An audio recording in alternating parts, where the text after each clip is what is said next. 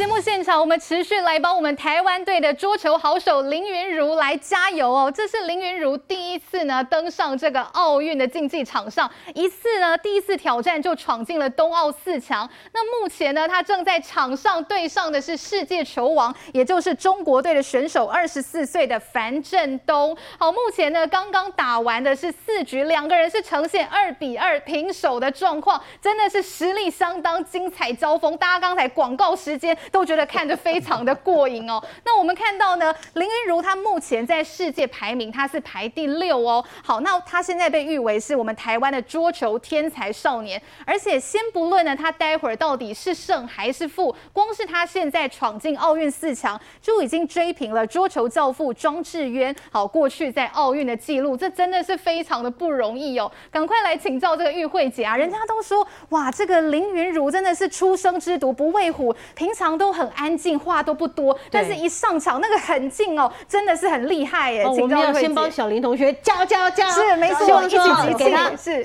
最好的。我我相信我们今天所有的朋友，不管说你现在是在看本节目，或者是呢你现在正在关心其他的事情，我相信大家的心其实都在一起的，我们都在帮台湾出生的这个小林同学在加油。其实哦，讲到林云如哦，她真的是非常特别。他的爸爸妈妈，他并不是来自于体育家庭，哎，他是来自于一个教育世家。他的爸爸是宜兰大学的教授，虽然是教呃一些运运动的学理的的这些的教授。他的妈妈是壮围国中的校长吧？我的印象当中，书香世家，真的是书香世家。那他也，他爸爸妈妈也不是从小要栽培他哦，就成为一个运动选手，不是。他是小学三年级的时候，哎，看到人家打桌球，好像蛮有趣的啊，然后他就去打桌球。小学三年级才接触桌球，桌球，然后马上就加入桌球队。小学五年级他就可以跨级。然后他就打到国中了，然后就可以跟国中的选手来挑战，然后就已经打到全国冠军了。所以他可以说是啊，真的不是非常非常早会或者是家里面全新栽培的选手，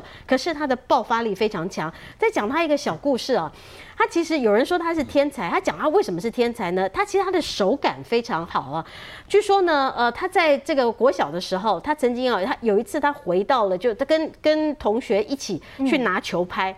那他拿球拍的时候，他就跟教练讲说：“呃，教练，这个球拍有问题。”哦，那教练说。嗯，你你打球也没多久，你为什么会觉得球拍有问题？后来教练听他的话，就真的把那个球拍的那个橡胶那个部分啊拆开看，发现那个球拍有个裂缝。哦，所以他的手感，他可以知道说这个球拍，哎，好像哪里有有问题。是触感很精准的。所以其实哦，我我必须讲啊，就是我们台湾人过去都觉得说啊，运动员呢都是四肢发达啊，然后这个头脑简单，才不是这个样子。全世界，你特别是在今年的奥运，你会发现有那种奥地利的数学。博士，他用算的方式就给你算出他的金牌，也有像我们小林同学啊，这这么敏感，而且我们刚看到他在比赛的时候，他的心理心理素质是非常非常非常的沉稳呢。这么年轻，他今年才十九岁，我刚刚讲到的是他才国小小学五年级的时候就可以跳级打。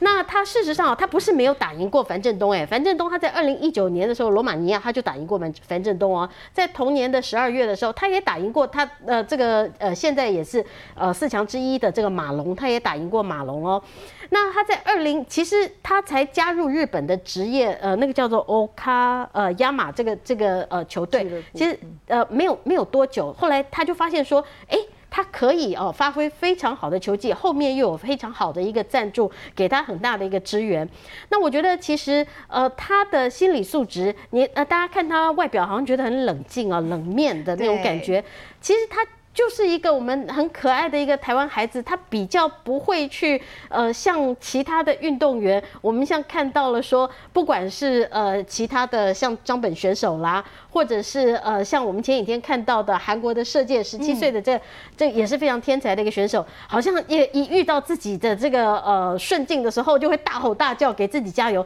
他完全不是。你看到他的冷静，然后再加上他的心理素质，还有一个层面，你看前几天他在混双的时候，嗯。他还可以给怡静学姐一个加油，还可以稳定怡静学姐的这个情绪，甚至于还可以鼓励怡静学姐。我觉得这都是不容易的事情哎，一个这么年轻的孩子。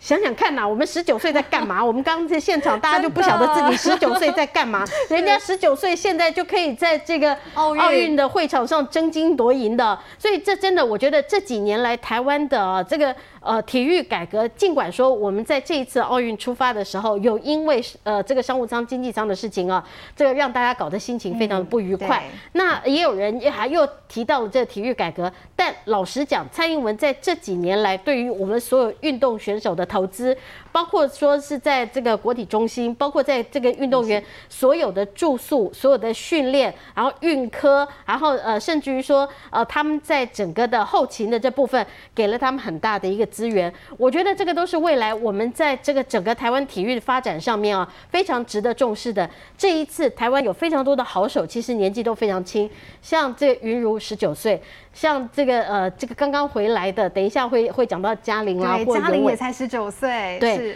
这些真的是年轻的选手啊。我们今天早上拳击其实也是非常的不错啊，非常优秀，是非常优秀。我觉得这、呃、台湾人，我们接下来啊，我们不要说像像我们这样每一次就是四年呐、啊，然后来做一次这个奥运迷啊。我们应该要如何想办法？不是说我们自己做运动啊，去健身房做运动而已。我们要如何来支持我们的运动员，支持我们台湾的所有的运动赛事？这一个月甚至于一年，你花多少钱？我不是说我投资在我自己的身上去买运动器材、买运动服哦，而是我愿意花多少钱去资助一个运动项目。你喜欢的运动项目，你喜欢棒球去看球赛，你喜欢篮球去看球赛，然后你喜欢任何一个喜欢桌球去赞助这个桌球的呃协会或者什么，我觉得这个才才是我们全国的民众。我们台湾这么小啊，你看昨天的李志凯也好，或嘉宏也好，他们可以啊，在台湾已经五十半世纪没有啊这个成对的方式。去比男子体操的团体赛，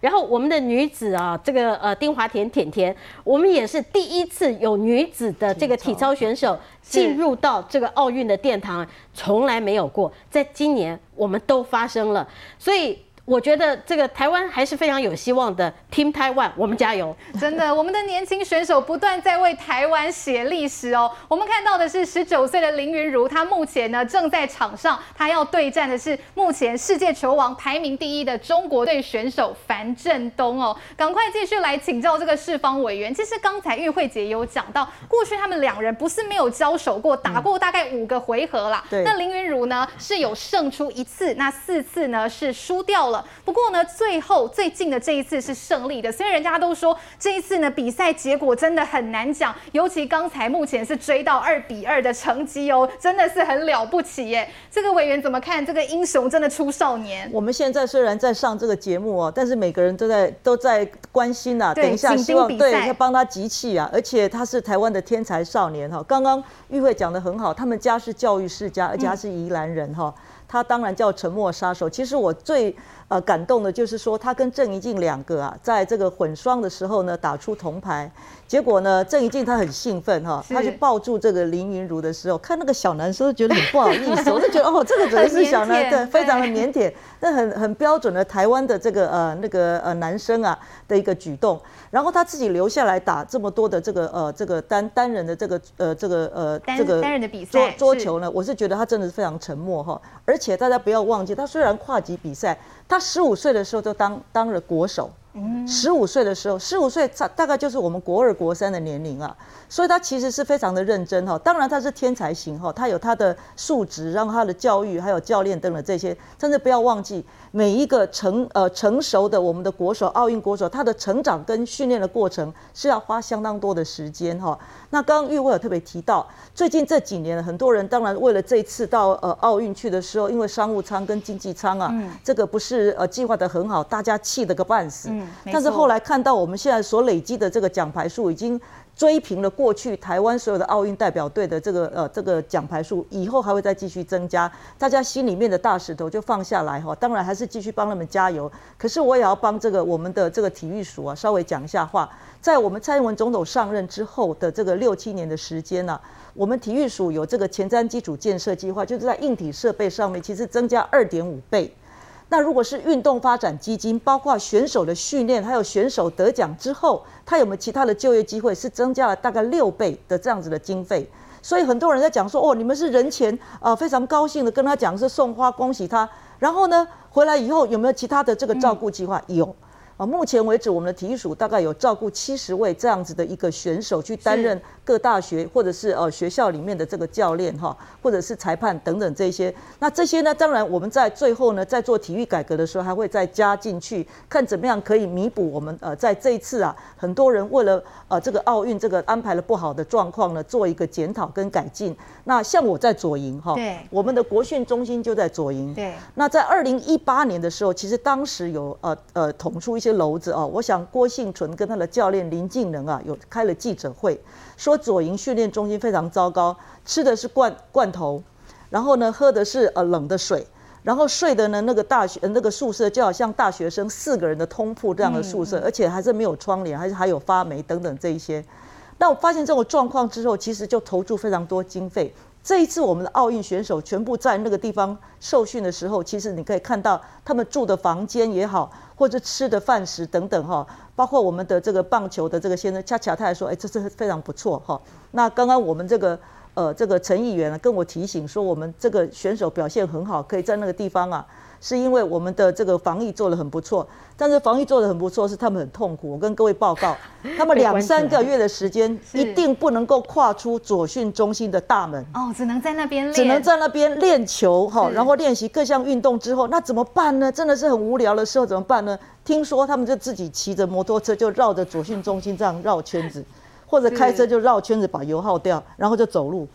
我觉得就好像是一个监狱，把他关在那边。所以其实啊，各位在看他们在呃赛前的时候，或是呃在场上发呃发光发热的时候，千万不要忘记后面有很多后勤的部分，包括硬体呃软体。啊，教练等等这些陪练员、培训员所花的这个时间，这是慢慢一步一步累积起来的。所以很多人在讲说，我们在奥运场上看到很多体育发光发热的时候，其实它是国力的展现，嗯，也是我们怎么样支持他们在体育界里面好好发展一个重要原因哈。不过我们还是很紧张，希望林昀儒可以真的是加油加油，为我们再多得一面奖牌。没有错，希望等一下场上可以再传回来捷报哦。其实目前哦，现在其实奥运开赛到现在还不到一个礼拜，我们的台湾代表队呢，在这一次真的是旗开得胜，目前的总奖牌数来到一金两银三铜。好，接下来大家期待林昀儒可以再摘下一面这个奖牌哦。好，不过呢，就算只算到目前，也已经创了台湾的历史新高了。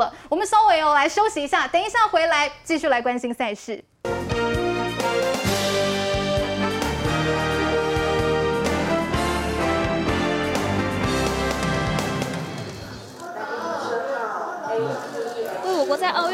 铜牌的跆拳道正妹罗嘉玲凯旋归国后入住隔离旅馆，在脸书抛出照片报平安，更曝光早餐是由总统府准备好的知名护航豆浆，还有前一天送的老天禄卤味，秀出蔡总统附上的台湾以你为荣卡片，显得非常开心。目前台湾奥运代表团的总奖牌数已经创下历史新高，归功于选手的付出以及国家运动训练中心各项后勤团队长期的协助，并强调奥运过后也会不断提升环境，支持选。手，因为台湾的体育实力就是我们的骄傲。而蔡总统口中的国训中心是长这个样子。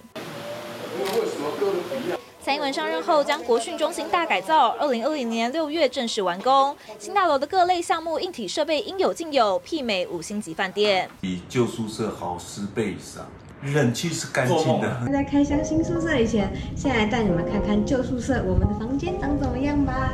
有极界甜心之称的国手陈星曾记录下国训中心旧宿舍的模样，只见灯光昏暗，浴室还都已经发霉，三人得挤在一间房里。也有网友抛出旧的国训中心宿舍面貌，看起来破旧又简陋，国手得睡在铁床架上下铺，让民众纷纷留言直呼实在太夸张。国训中心是国防部海军陆战队的司令营区改建而来，一开始的名称是左营训练中心，后来改制为隶属于行政院体委会下的国家运动选手训练中心。在教育部体育署成立后，二零一五年再改为行政法人国家运动训练中心。包括里面的设施还有饮食设备呢，都有非常长足的进步。跟两三年前呢，我们的很多运动选手教练在抱怨说吃冷的罐头、泡面等等呢，已经不可同日而语。所以呢，左训中心还有我们行政院跟总统府的努力呢，其实大家都可以看得到。所以欢迎大家从新旧当中来比较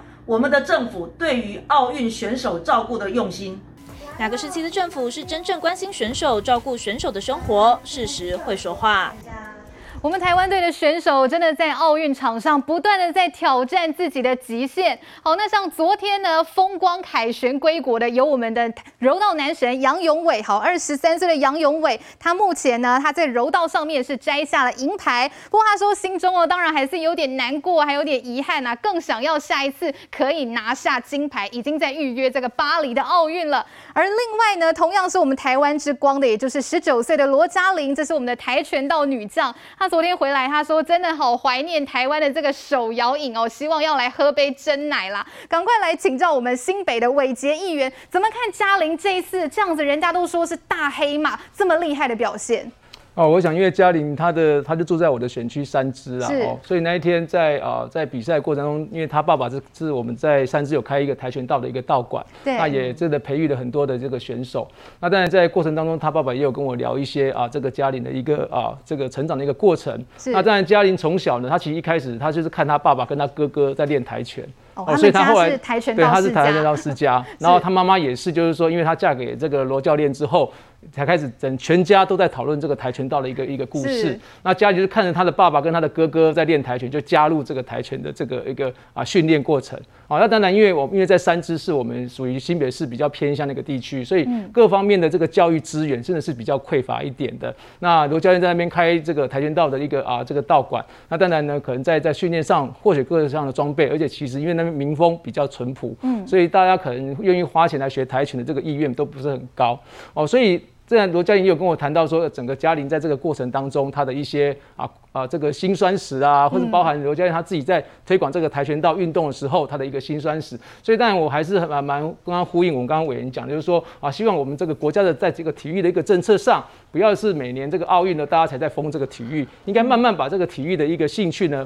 把他培养在平日当中，那整个国家应该在这个体育的一个各项的一个活动上，或是各选手的一个培育上，除了他在这个成为国手之后的一个培训之外，或者是他这个呃卸下国手身份退休之后。他的这个啊，这个出路，或是他未来的一个生计生活的之外，其实，在整个培训过程中，其实才是选手他们他们比较在乎的哦。就是说，可能很多的运动选手，他会觉得说，好像在整个培训过程当中，通常都是可能是家里自己先啊花很多的资源下去做一个培训。那当然，这方面我认为政府或许未来也可以做一个媒合的一个动作哦，因为可能很多的这个 sponsor 都是可能他自己去找的哦。那政府可以在这方面继续更加强，怎么帮他这个来做一个培育，让他未来可以成为我们的一个国手。啊，成为一个骄傲。那当然，我想要再回到嘉玲这个部分啊，就是说啊，因为他其实他爸爸是罗教练是讲说，其实嘉玲他的目标应该是明年的亚运。那当然也因为这个疫情的关系，冬奥延后一年的一个举办，所以他被遴选选上这个国手，啊，代表中华队出去比赛。哦，所以说真的啊，也要感谢整个我们政府防疫措施啊，帮我们争取了一年，让我们嘉玲可以啊为台湾争光啊，获得这个奥运的这个银牌啊，得这个铜牌啦。哦，那我讲就是说，不管每个选手他到底代表是什么，所以我今天呃我也特别去了一下啊，这个特别拍了一下，因为我那一天有特别去那个啊嘉陵他的这个道道馆啊，他。他们他们家的这些他的一些啊一些设施，他从小长大的一个地方啊，他爸爸说他的道馆就是他从小长大的一个地方，从小训练的对训练的一个地方哦。那但就是说可能在啊各项的设备上就是比较一般普通一点。那但我觉得说呃很多时候我们当他发现我们有这样的一个特长特能的时候，或者是技能的时候，我们应该看站在政府的角度上，我们该怎么协助他更多的一个啊未来在培训上，因为毕竟。嘉玲才十九岁哦，所以我们也希望呃未来在各项的一个赛事上呢，我们可以更加大的力度来来协助她。那我想其实嘉玲她在参赛之前哦，大概从我们大概参赛之前的。出去比赛，我们这个整个三支的社团淡水社团就都要知道他的消息了，什么时候比赛。所以其实啊，对于我们这种偏乡的民众来说，他们也非常开心。甚至啊，嘉玲回来之后，也有人在网络上留言说，我们是是啊，如果疫情在控制得宜，重要是应该啊，让嘉玲呢啊，可以我们有办一个什么游街啊，像这个美国这个 NBA 啊或者 MLB 一样得到冠军赛啊，然后在这个我们三支的市区来游街哦，让大家知道哦，毕竟啊，他也是我们这个啊三支之光，台湾之光。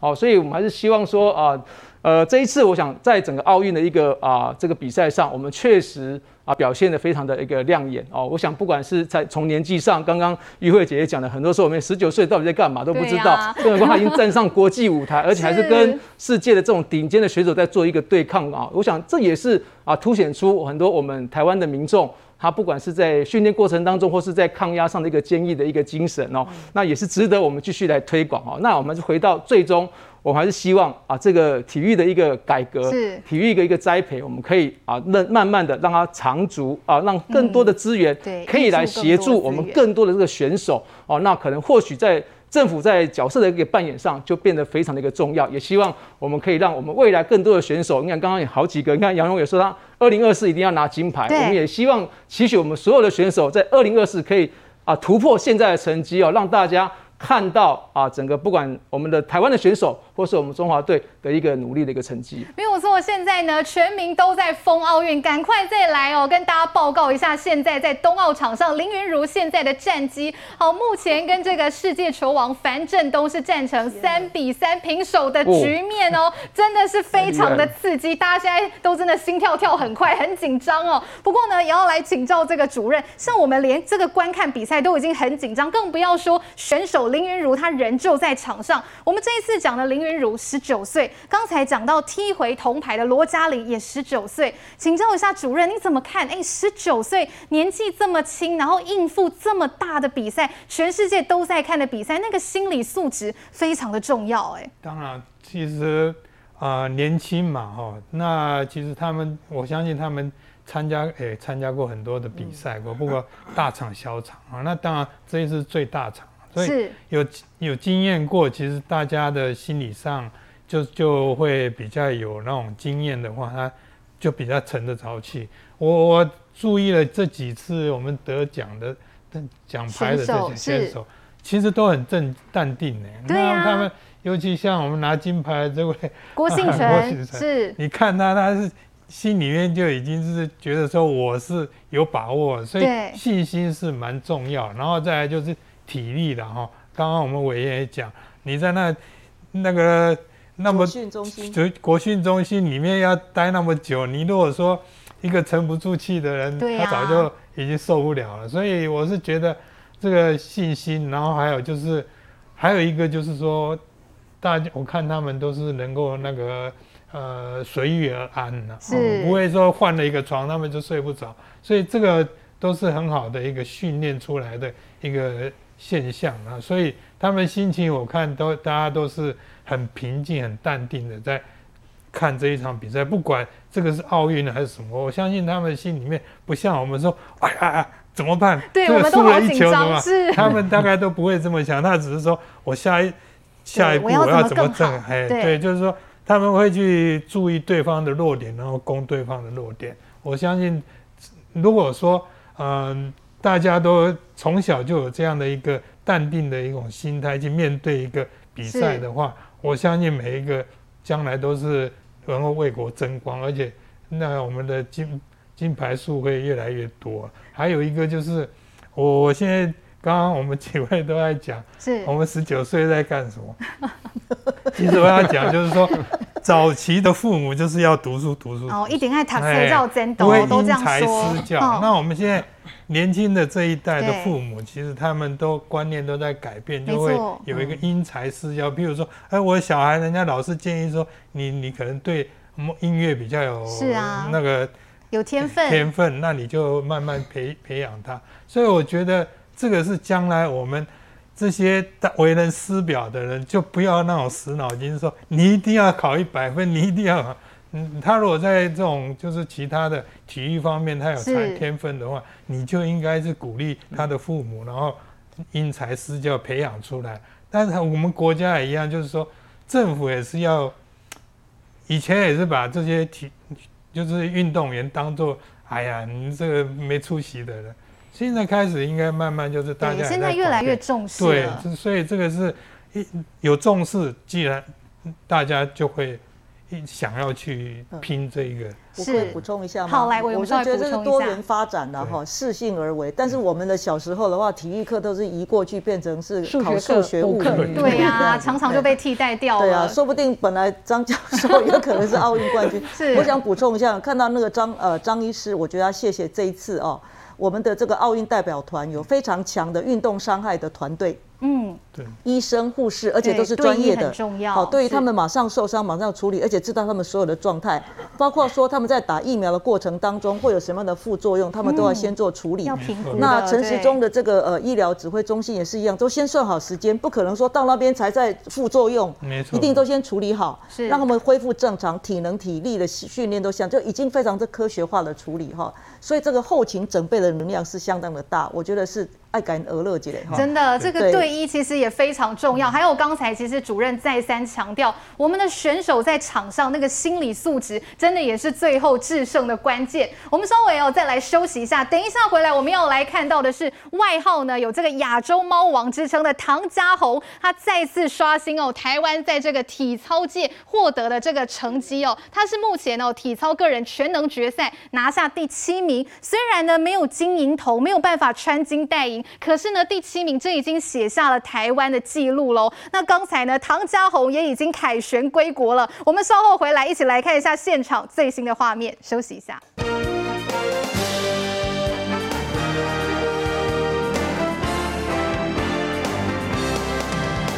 节目现场，刚才我们讲到有亚洲猫王这样外号的唐嘉红，第一次参加奥运哦，就为我们写下历史喽。他的成绩勇夺了体操个人全能决赛的第七名。好，那唐嘉红呢，在稍早也已经搭机返抵国门喽。我们现场要赶快连线给人在桃园机场的宇珊，请雨珊来告诉我们现场最新的状况。雨珊，请说。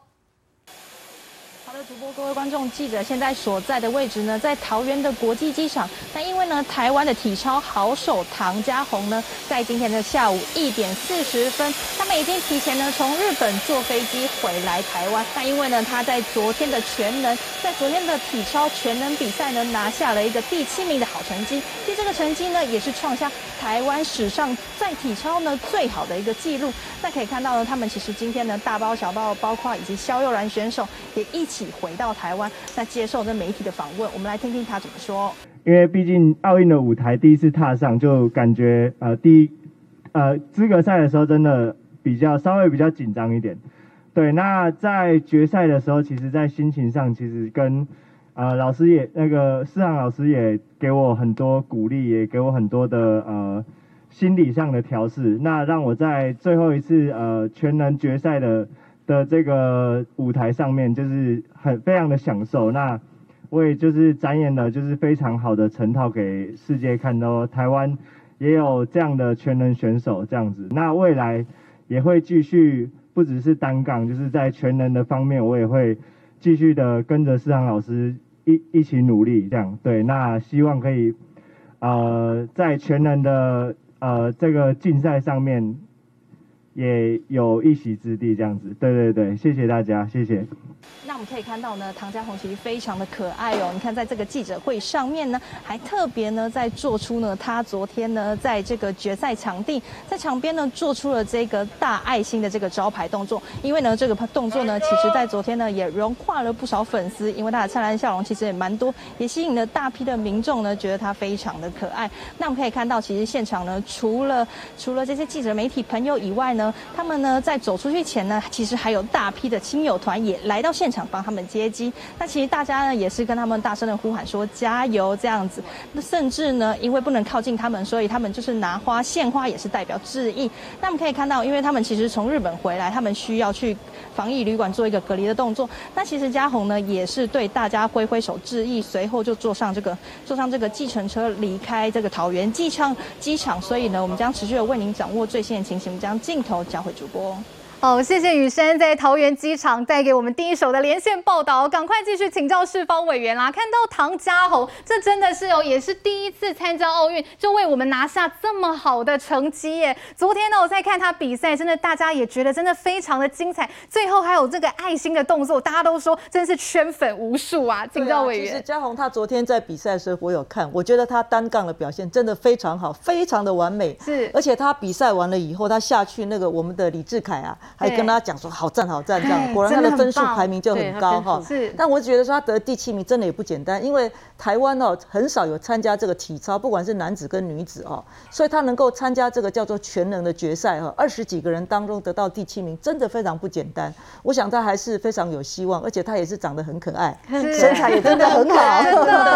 对啊，继续加油哈。那我刚刚有跟这个梦琪讲，就是说其实我们所有的人都很温暖哈，不管你这次的得名是第几名，金牌也好，或者是说你有参加奥参加奥运就是一种光荣，没错。所以昨天我们党团在记者会的时候，特别对几位呢，呃，参加过五届奥运的人跟他致敬。一个就是庄智渊，我们的桌球教父，对。那另外就是卢彦勋，啊，他也是打网球，他们打得非常好。虽然他们年龄还是只有三十几、四十，可是，在体育界里面算是五朝元老哈。那这些不管是桌球一哥或是网球一哥啊，我希望说他们可以继续带动他们下一届，呃，下呃越来越年轻的族群，让有更多的人为体育来发光发热，那台湾人是温暖的哈，呃，包括我们的蔡英文总统或者是行政院长也帮他们两个的网页上加油，所以我觉得还是一样，除了我们锦上添花帮他们拍拍手加油之外。其实我们也需要能够对这些长久以来在体育界里默默的耕耘的这些年轻朋友帮他们加油。没有错，玉慧姐，我们真的要给这些选手温暖。像其实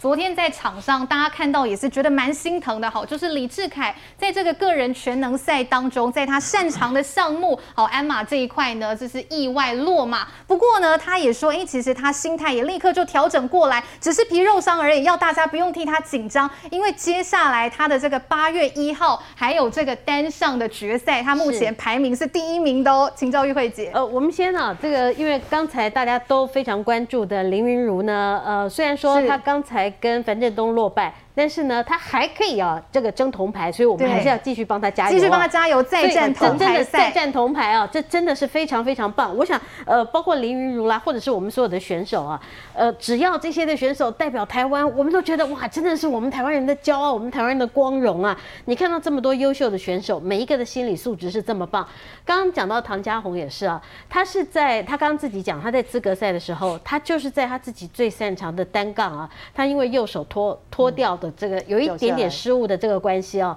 所以呢，呃，他在这个单杠的部分，他没有办法进入到最后的个人赛。那呃，那在整个我我其实我在上一段也有讲，我们在上一次啊男子的团体啊能够进入到体操，那是在一九六四年，你看有多久多久以前了，真的，所以已经是隔了大概半个多世纪，我们又再一次能够成团。我们这次四位的选手呢，其实本来还有一位，这次也是嘉宏啊，他在这个呃男团在这个赛的时候，他一直拿着那个吃得苦中苦，方为人上人的那个 T 恤，就是那一位啊，这个呃朝伟同学啊，那呃他因为后来受伤，所以才递补。哦、那递补呢，其实我们的那位的那个选手也非常年轻啊，才十九岁，表现也非常的好。这些呢，你都看到了，台湾我们的运动是有潜力的。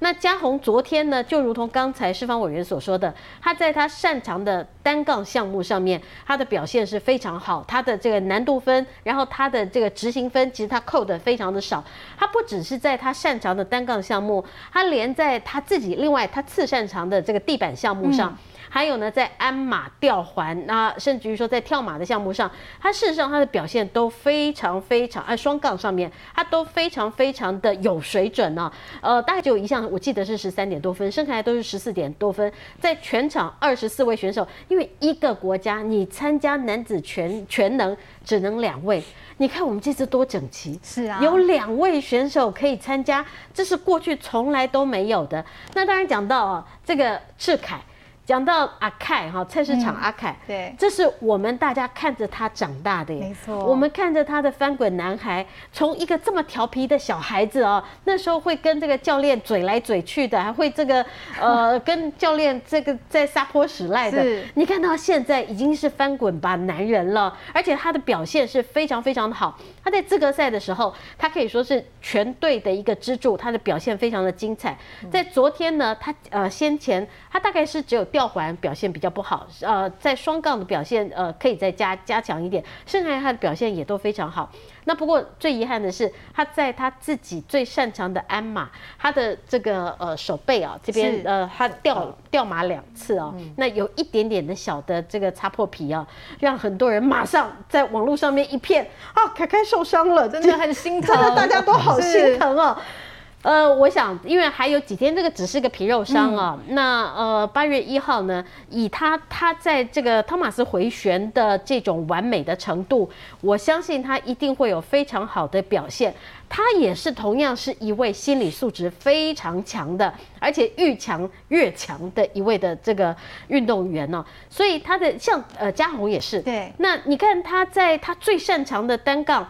的呃发生了小失误以后。他马上在下一个项目，在地板，他马上完全恢复。所以我觉得这些运动员的心理素质哦，真的是非常强。以我们来讲，我们如果说遇到一点小挫折，这个挫折可能会跟着我们二十四小时吧，至少。那他们马上就可以恢复。我觉得这些年轻人真的是非常的了不起啊。那当然，我觉得我还是回到了，就是看呃台湾之光哦，我们当然都觉得很开心的。对。但是我觉得我们这个呃支持应该是持续的。不只是针对运动员，然后针对整个的产业，甚至于啊，像呃这个永伟的哥哥啊，对，那呃也是这个他的陪练员，像是呢这个冠宏的哥哥也是一样，那也是都是帮忙他们，都是在他们成为顶尖运动人物、呃运动选手、运动明星的一个非常重要的关键呢、因为都是因为他们的哥哥也好，或者是呃呃两位都正好都是哥哥。因为就在前面，让他们有了学习的榜样，引领他们进入到了这个运动的行业当中，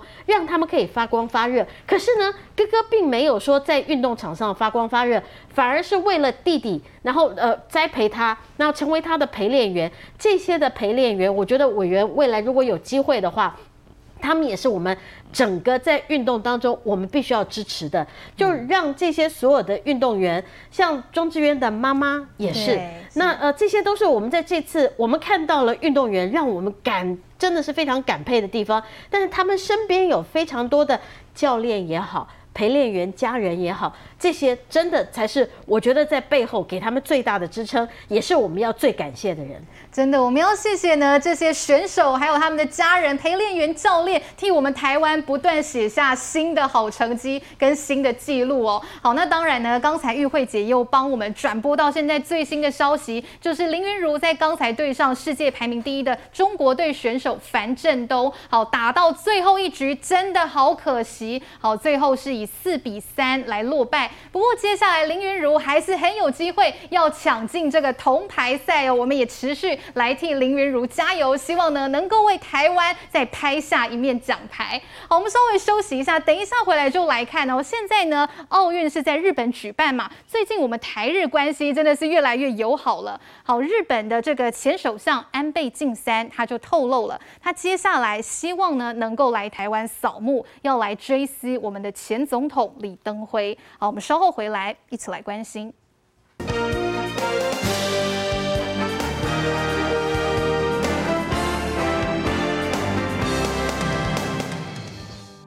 七月三十就是前总统李登辉逝世周年。日本前首相安倍晋三接受产经新闻专访表示，世上没有像以前总统那样为日本着想的领导人，只要情况允许，考虑来台悼念。事实上，去年安倍晋三就曾以悼词追思李前总统。李登辉元总统の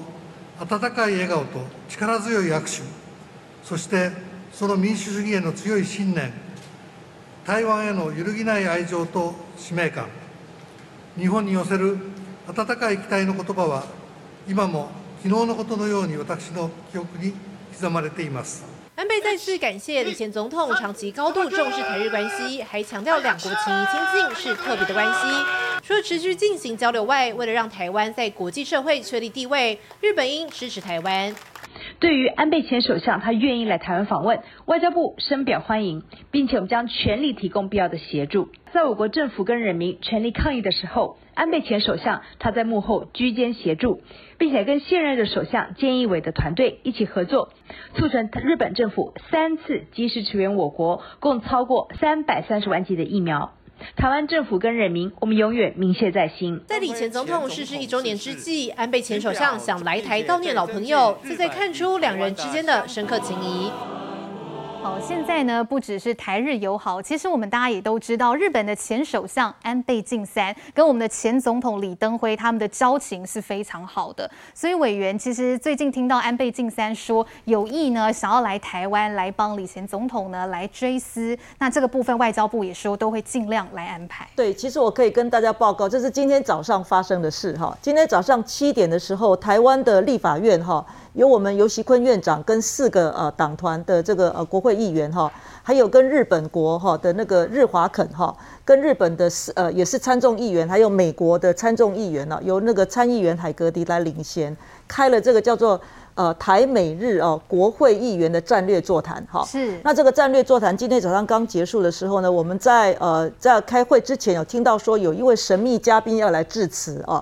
结果过了八点的时候，原来神秘嘉宾就是前首相安倍晋三哈。大家都知道，安倍晋三任首相的次数相当多哈，他也是一个非常大的家族。那更可贵的就是说，他非常的温暖哈，跟台湾的友谊非常的好哈。那这最重要还是他跟李登辉前总统之前的呃这个交情相当的好，而且我们的国家都非常感谢，包括现任的这个菅义伟的团队哈，还有安倍晋三，在这一次台湾疫情非常严峻的时候呢，他们可以克服万难哈，赶快没有经过 COVAX 就要答应给我们三百三十万这样子的疫苗进来，就是因为本来是大家的疫苗都要到 COVAX 那个地方去申请嘛哈。那所以他们是克服非常多万难，可以想见的说，台湾跟日本之间呐、啊、友谊非常的深厚。其实我们也是唇亡齿寒呐，大家都知道台湾跟日本呢是居于这个第一岛链的位置。所以尤其坤院长他今天也提到说，如果台湾确实有中国来入侵或侵台的时候，希望包括日本在内的这些我们的邦交国家可以用外交承认的方式帮我们退敌啊。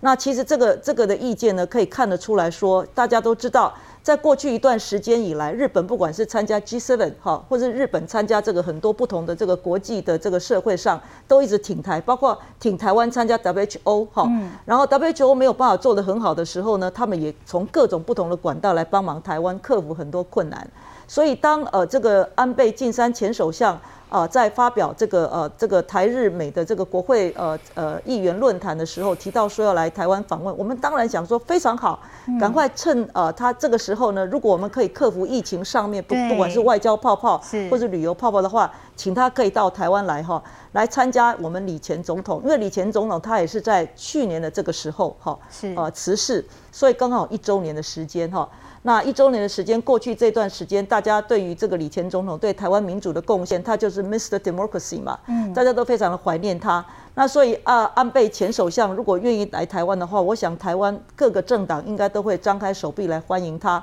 而且我们也借此可以巩固两边的邦谊哈。所以也非常谢谢安倍晋三首相，他也是克服相当多的困难哈，因为大家都知道，